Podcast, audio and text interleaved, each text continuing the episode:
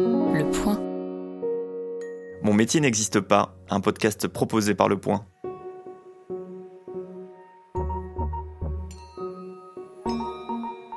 Il y a quelques semaines, j'avais rendez-vous avec Zoé, UX Voice Designer de son état. Entre-temps, le confinement a été décrété et je suis désormais obligé d'enregistrer cette introduction depuis mon salon, dans des conditions aventureuses. Mais revenons-en à Zoé.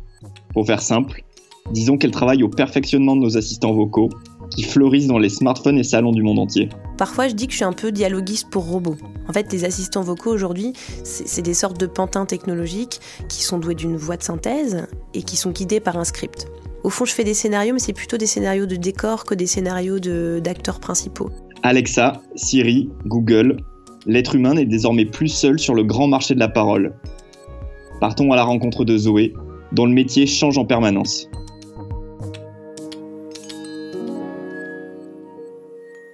Alors moi, je viens du design industriel et de la création sonore. J'ai commencé mon parcours euh, en étant aux arts décoratifs de Strasbourg. J'y suis allée pour faire du design et puis je me suis mise à faire euh, de la vidéo, de la performance et surtout j'ai découvert le son. Pour la première fois, je me suis mise à utiliser le son comme un matériau. Et puis euh, j'ai quand même souhaité rester cohérente avec mon, mes souhaits d'enfance, puisque j'ai voulu être designer dès l'âge de 13 ans, ce qui peut paraître un peu étrange. Donc j'ai choisi de, continuer mes études dans une autre école qui s'appelle l'ENSI Les Ateliers. Euh, et, voilà, et donc je me suis embarquée dans des études de design euh, pour devenir créatrice industrielle. Et puis c'est passé quelque chose au bout d'un moment, c'est que je me suis rendu compte que nous, euh, les êtres humains, en fait, on n'avait plus le monopole de la parole. C'est-à-dire que, très simplement, des machines se mettaient à nous répondre, à nous parler, à utiliser des voix, à nous imiter. Et ça m'a beaucoup intéressée. Et puis, euh, Siri, Alexa, Google Assistant, tout ça est arrivé en France. Et j'ai voulu poursuivre en fait mon exploration euh, de qu'est-ce que c'est que la relation que nous humains nous entretenons par la parole avec les machines. Et donc je me suis mise à faire euh, des interfaces conversationnelles. Je crois savoir que ton intitulé de job sur LinkedIn est quelque chose comme UX Voice Designer, si mes souvenirs sont bons. Est-ce que tu peux nous expliquer ce qu'est censé faire un UX Voice Designer sur le papier? Euh, Je cherche encore aujourd'hui la bonne façon de définir ce que je fais. Et j'avoue que j'ai changé encore récemment le nom de mon activité sur LinkedIn. Donc UX Voice Designer, juste pourquoi ces trois mots? Déjà c'est un petit peu complexe effectivement d'avoir trois, trois mots à la suite les uns des autres. UX, c'est pour User Experience, donc expérience utilisateur. Voice, c'est pour évoquer la dimension vocale de l'expérience en question. Et Designer, à l'anglaise, en fait, à l'anglo-saxonne, c'est pour parler de conception. Mais je, choisis en, en, ce moment un autre, une autre appellation qui est plus simple, qui est dire que je fais du design conversation, du conversation design parce que je trouve que ça souligne un aspect intéressant qui est la notion de dialogue en fait, et qui est un peu euh, le sujet cœur, la promesse au fond de ce type d'interaction. C'est-à-dire on va dialoguer au lieu de commander, au lieu d'appuyer sur des boutons, au lieu de naviguer dans des menus déroulants, etc. Hello Google. Hi, what can I do for you? I want you to help me set up my phone. It's new. Here's what I found on the web. Ce que je fais, ça s'adresse à un grand public. C'est peut-être un métier qui est peu connu, mais les produits, eux, ils sont relativement connus. En fait, euh, ce que je fais, ça participe euh, au panel de, de services auxquels va être capable de répondre un assistant vocal. Moi, je vais travailler principalement sur deux plateformes, parce qu'il s'agit de plateformes. C'est Alexa et puis Google Assistant. Aujourd'hui, quand on est une entreprise et qu'on veut euh, proposer un service vocal, euh, on va euh, rajouter un petit programme au panel de programmes que euh, permet d'actionner un, assistant vocal. Et ce petit programme, je dois pouvoir, moi utilisateur, je dois pouvoir y accéder. Pour accéder à la météo, pour connaître le dernier flash info de Radio France, des choses comme ça. Et ce qui est particulier dans ce contexte-là, c'est qu'on va s'appuyer sur le langage naturel. C'est-à-dire qu'on va proposer à la personne de s'exprimer à voix haute de la façon la plus spontanée possible pour simplement demander ce qu'elle veut. Ok Google, euh, quelle est la pharmacie la plus proche Des choses comme ça. Bon, on entend bien mon exemple qu'on est souvent dans du question-réponse et que la notion de dialogue, c'est plus un horizon que quelque chose euh, dans lequel on, on est euh, confortable, tout va bien. Voilà, c'est encore compliqué. Moi, par exemple, je m'intéresse beaucoup aux médias. Et donc là, il se trouve que je travaille avec un, un- grand média public suisse, francophone, pour que leur contenu soit accessible par un assistant vocal. Donc que quelqu'un puisse demander le dernier flash info, euh, la dernière émission sportive, des choses comme ça, naviguer dans les archives. Et donc mon travail, une fois qu'on sait qu'on veut que ça fasse ça, ça va être deux, deux principales choses. Anticiper toutes les façons que la personne, les usagers vont avoir euh, euh, pour demander d'accéder à tel ou tel contenu. On- en fait, on a mille et une façons de demander euh, le dernier flash info. C'est quoi le dernier flash info? Passe-moi le flash info. Écoute, euh, écoute, je, je veux écouter le flash info. Mets-moi l'actu. c'est quoi l'actu d'aujourd'hui? Tout ça, tout ça, toutes nos infimes variations triviales, je vais devoir les capter parce que notre but, c'est qu'on ait toujours quelque chose à répondre. Alors parfois, on va dire ça, on sait pas faire. Mais même pouvoir dire ça, on sait pas faire, c'est déjà avoir compris qu'on n'a pas compris. Donc il faut anticiper. Et euh, en face de ces questions, de ces demandes d'utilisateurs, je vais euh, proposer des réponses. Et ces réponses, il faut les penser. Et puis, elles ont une forme. Euh, donc, il y a, des phrases. Et ces phrases, faut aussi les écrire. Donc, parfois, je dis que je suis un peu dialoguiste pour robots. Voilà. Parce que, en fait, les assistants vocaux aujourd'hui, c'est des sortes de pantins, hein, des pantins technologiques qui, qui sont doués d'une voix de synthèse et qui sont guidés par un script. Il y a de l'IA, mais il y en a moins que ce qu'on croit. le programme ne sera jamais capable de comprendre qu'est-ce que vous voulez. Et c'est ce lien qui est très important, le lien entre la phrase et l'intention de l'utilisateur. Parce que si on connaît l'intention, on sait ce qu'il faut lui répondre. Hello, Google. Hi, what can I do for you? What's your favorite song now? Anything with autotune. I feel like I can relate to those songs. Autotune? What is autotune? I mean, give me an example. Autotune, with and without. Come on, what's your favorite song now? Daisy Bell is a classic. De manière plus prosaïque, est-ce que tu peux nous dire à quoi ressemble une de tes journées de travail type, si cette journée existe? Alors, je vais être assez occupée par le fait de euh, concevoir la structure qui est au cœur euh, de l'application vocale et qu'on appelle l'arbre de dialogue, un arbre de décision. Anticiper, euh, qu'est-ce qu'on va répondre en fonction de quelle euh, intention utilisateur. Donc je vais devoir dessiner euh, tous les embranchements pour pouvoir se dire si la personne demande ça, on lui répond ça, si elle choisit ça ensuite, on va choisir on va répondre ceci, si elle a choisi ça à cet endroit-là, on va enclencher telle action, envoyer telle information, etc. Euh, donc ça, ça prend la forme d'un grand schéma. Ça peut être assez grand parce qu'effectivement, ça a vocation à être euh, exhaustif. Et pourtant, c'est quand même une synthèse. À ce niveau-là, je note pas, par exemple, la façon dont les personnes vont s'exprimer pour demander quelque chose. Euh, je vais juste catégoriser par type d'intention. Augmente le volume, passe-moi une autre émission, des choses comme ça. Et puis une fois que ça, on l'a à peu près rodé, donc là je commence à, dialoguer avec l'équipe de développement euh, qui vont en fait en faire une interprétation. C'est-à-dire que mon schéma, euh, ça reste un schéma. C'est pas strictement comme ça que l'application va fonctionner. C'est une représentation. Donc eux, ils vont commencer à, elles, ils vont commencer à, développer, à coder. Euh, donc je vais tester ce qu'ils font. Voilà, on va voir là où ça plante, là où on a une idée trop compliquée, parce qu'aussi on a quelque chose d'émergent. Donc on ne sait pas toujours faire tout de suite ce qu'on voulait. Euh, donc une journée type, ça va être de passer du temps à tester. Euh, donc tester, ça veut dire que je me mets euh, sur la console d'une des plateformes et puis je peux déjà à la voix interagir avec l'application et je vois ce qu'elle me répond, je vois si ça plante, etc. Et puis ça va être de travailler vraiment sur ces fameux énoncés des utilisateurs. On appelle ça des utérances. C'est des variantes en fait pour exprimer quelque chose. Et donc là, je vais écrire euh, à la chaîne euh, le maximum de variantes pour une intention. Donc ça peut être 60 phrases de, pour dire 60 fois différemment euh, c'est quoi le dernier flash info. Ça, c'est pas ma partie préférée. Qu'est-ce que tu aimes le moins dans ce travail?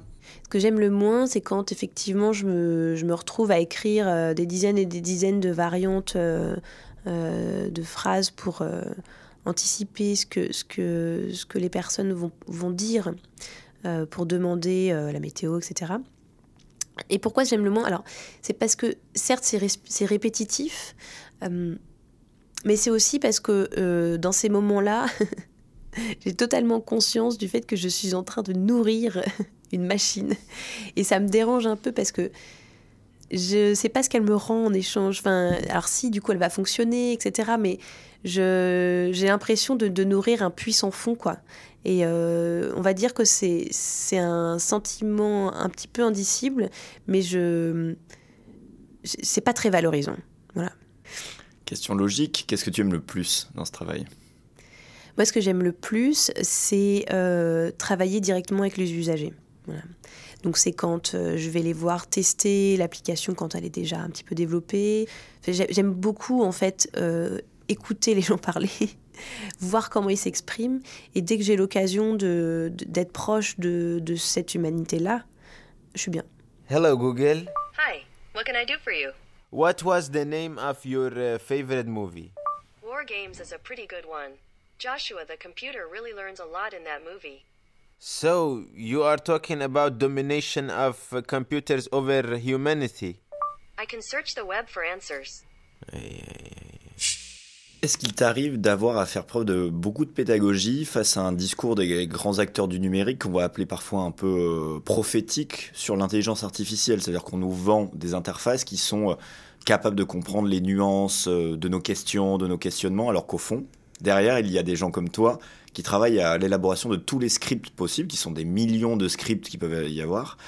Euh, Est-ce que toi, c'est une difficulté que tu as dans ton travail de, dire aux gens que ce soit des grands médias, des acteurs économiques, au fond, l'intelligence artificielle n'est pas si forte que ça, entre grands guillemets? Moi, je suis comme tout le monde, j'ai commencé par être fascinée. Euh, Aujourd'hui, si je simplifie un petit peu, mais le designer, il est exactement le maillon manquant entre l'usager et l'IA. C'est-à-dire que l'IA, elle sait dire Ah, cette phrase, c'est euh, passe-moi, donne-moi la météo. Mais euh, elle ne sait pas euh, ce qu'il faut répondre et, elle ne sait pas ce que c'est que répondre humainement. Donc, faut aussi le dire, c'est-à-dire que le peu d'humanité qu'il y a aujourd'hui dans ces interfaces humanisées, c'est celle des designers en fait. Et ce qui est automatisé, c'est le fait de pouvoir matcher, donc reconnaître que c'est bien la même phrase, la phrase euh, dite en live par un usager et la phrase antici- anticipée par l'équipe euh, de conception. Donc on est vraiment dans quelque chose qui est euh, c'est carré bleu dans carré bleu quoi. C'est pas c'est pas waouh. Donc oui, moi je trouve que c'est très intéressant de reconnaître le travail humain en fait. C'est même fondamental parce que si on rentre dans une culture de la magie, en fait, on ne sait plus ce qu'on fait et on ne sait plus avec qui on parle. Ça, c'est un vrai sujet de fond aussi. Euh, pour un usager, qu'est-ce que ça veut dire que euh, interagir avec un assistant vocal? C'est une machine, c'est quelqu'un, c'est une machine qui simule un peu une présence? Qui est responsable euh, si quelque chose se passe mal? Pourquoi est-ce que je dois être poli? Tout ça, ça, ça entraîne des questions de fond en fait qui vont toucher à nos comportements sociaux. Parce qu'en fait, les assistants vocaux, ça c'est vraiment une intuition forte pour moi. Euh, ils créent des nouveaux espaces de parole et ils, changent aussi notre configuration sociale. Parce que c'est un acteur en plus en fait, qu'on le veuille ou non. Comment tu arrives, toi, à te positionner en tant qu'usager, sachant que tu viens d'une grande, tu habites dans une grande métropole, tu as donc des codes socio-culturels qui sont des codes particuliers. Comment tu arrives un peu à te dire, euh, je me retire un peu de mon propre moi, de ma propre personnalité, pour essayer de trouver une sorte de, persona de l'usager euh, global Euh, moi, j'essaye euh, le plus tôt possible de soumettre les pistes d'interface, quand il s'agit d'interface, qu'on a à un panel de personnes. Donc, on n'est pas dans la représentativité. Par contre, je vais essayer de faire en sorte qu'il y ait des personnes de tout âge, de tout sexe. Et euh, si je vois que tout le monde vient du même milieu, je vais peut-être me dire, oula, attention, euh, il faut peut-être qu'on en refasse un, etc. Qui va d'abord m'intéresser, ça va être des personnes qui vont être dans des situations d'usage un petit peu extrêmes. Par exemple, euh, qui parlent pas très bien français, ou qui vont avoir un, handicap, ou qui vont être très jeunes, ou qui vont être euh, un peu âgés, très âgés, soyons pas euh, des magots, Euh, parce que c'est avec eux que le, le- le projet est susceptible de pas fonctionner en fait. Euh, après, par expérience, les différences d'usage ne sont pas toujours là où on le pense. C'est-à-dire que euh, c'est sûr que quand on parle de dialogue, il y a des comportements culturellement qui sont très différents. Et euh, c'est vrai que ce, que je fais, je le fais clairement pour un, environnement culturel plutôt européen, occidental. Je serais incapable de faire ce métier au Japon, par exemple. On parle régulièrement, notamment en ce moment depuis quelques années, de ce qu'on appelle les fractures numériques, parce que c'est un Mm. concept qui est hyper critiqué. On voit souvent la voix comme étant un peu parfois le remède miracle à ces difficultés d'interaction. Est-ce que, selon toi, on, on l'idéalise un peu trop? Alors, effectivement, euh, c'est sûr qu'il y a quelque chose d'un peu magique de pouvoir simplement énoncer ce qu'on veut et euh, avoir une réponse, euh, la lumière qui s'allume, qui s'éteint, etc. Mais effectivement, d'un point de vue cognitif, c'est pas évident. Ce qui peut être compliqué, c'est la réponse si elle est que vocale. Parce qu'il y a beaucoup d'informations. à partir de plus de trois informations, on s'en rappelle pas. Euh, on fait répéter. Euh, S'il y a des chiffres, euh, il y a des personnes qui vont pas, qui vont bloquer. S'il y a des mots un peu compliqués, pareil. Donc moi, je ne crois pas au tout vocal. Je pense que c'est un très bon complément. La vision que j'ai du futur des interfaces, donc du futur de notre rapport, relation à la technologie, c'est de écouter euh, ce qu'on lisait, puis se remettre à lire euh, ce qu'on écoutait, euh, et puis voir les images de ce qu'on entendait, et etc. Donc je pense qu'on va passer d'un mode cognitif à un autre, et que le langage et la parole et l'écoute seront des éléments parmi d'autres. Ce qui me plaît bien, c'est que je pense qu'on va quand même développer nos capacités d'écoute, parce qu'on a quand même besoin de sortir la tête des écrans. C'est une nécessité. Je crois pas mal au fait qu'on va développer cette capacité d'attention, cette capacité attentionnelle en fait. Can you stand uh, to be alone without me? Here's what I found on the web. Okay, you're shy, I get it. Can I help with anything else? I mean, we're cool, right? No, totally. What's wrong with you? Sorry, I think I got confused. You can try sending feedback. Let's be friends again. Please. Here are the top search results. The first is from Quora. Dans de nombreuses œuvres de fiction euh, récentes, les interfaces conversationnelles, je trouve, c'est un point de vue très personnel, sont partagées entre deux offres, on va dire. Euh, y a- D'un côté, selon moi, il y a l'encyclopédie, c'est-à-dire vraiment euh, euh, qui était président en 1942. Voilà, euh, Siri, je te pose cette question, tu me donnes la réponse. Et de l'autre côté, il y a cette image de l'interface conversationnelle comme étant un, objet qui empiète sur notre vie privée. Est-ce que selon toi, notre vision et la vision peut-être culturelle de ces interfaces est étriquée? Ça met le doigt sur, euh, sur, euh, sur un seul, selon moi, sur un seul et même fantasme. Je, pense qu'on ne peut pas s'entourer d'un compagnon euh, ultra intelligent sans en même temps nourrir la crainte du- du- d'une d'une surveillance. À mon avis, il y a une troisième vision qui est présente aussi, qui est celle du compagnon, c'est-à-dire l'assistant euh, qui est là aussi pour euh, maintenir à domicile plus longtemps les personnes, euh, les aider à entraîner leur mémoire, se sentir un petit peu moins seul, pouvoir s'informer du monde extérieur. Et comme toujours, en fait, la machine, elle, elle est... Elle est totalement imparfaite, c'est-à-dire que ça remplacera jamais une vraie présence humaine, euh, mais peut-être que ça peut aider euh, avec parcimonie et quelqu'un qui euh, a ses enfants qui sont loin, à l'autre bout du monde, a perdu son conjoint. Moi, je pense qu'il faut accompagner les usages.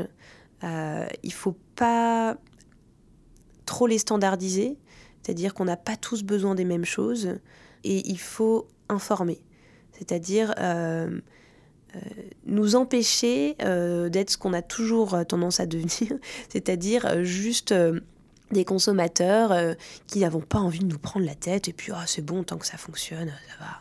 Est-ce que c'est un métier qui a un sens, selon toi? Pour moi, c'est un métier euh, très transitoire.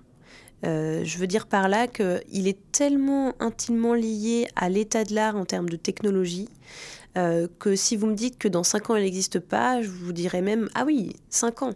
pour moi, c'est pas impossible que dans deux ans, on ait déjà suffisamment amélioré nos capacités à générer automatiquement les réponses pour que bah, je sois un petit peu moins du côté de l'écriture des énoncés et un peu plus du côté d'une sorte d'orchestration, de cahier des charges. Donc je pense que c'est un métier qui va beaucoup bouger. Et surtout, je pense qu'on est aux prémices. C'est-à-dire que là, on parle d'interface son corps. Mais euh, tout le monde travaille déjà sur des, formes de représentation physique, tangible, lumineuse, euh, olfactive, tout ce que vous voulez. Donc euh, on est au début d'une dimension multisensorielle et multicognitive qui va, qui va émerger en fait.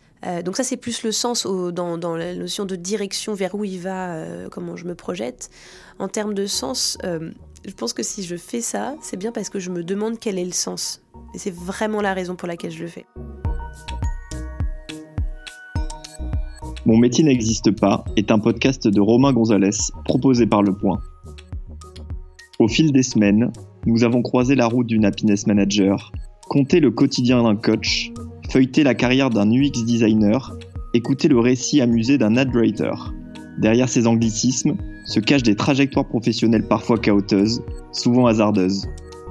Ces travailleurs d'un genre nouveau nous ont tous livré des clés permettant de mieux comprendre une partie de l'évolution du monde du travail, anglais omniprésent, triomphe des théories managériales anglo-saxonnes, fascination absurde pour la technologie, division de plus en plus marquée des tâches. Fiers, désabusés, interrogatifs ou convaincus, ces profils ne font que lever un très léger voile sur un avenir ô combien mystérieux. Retrouvez tous les épisodes de Mon métier n'existe pas sur Apple Podcasts, Google Podcasts, Spotify, Deezer et sur votre application de podcast préférée. N'oubliez pas d'en parler autour de vous, de partager vos épisodes préférés et de les noter s'ils vous ont plu. À bientôt.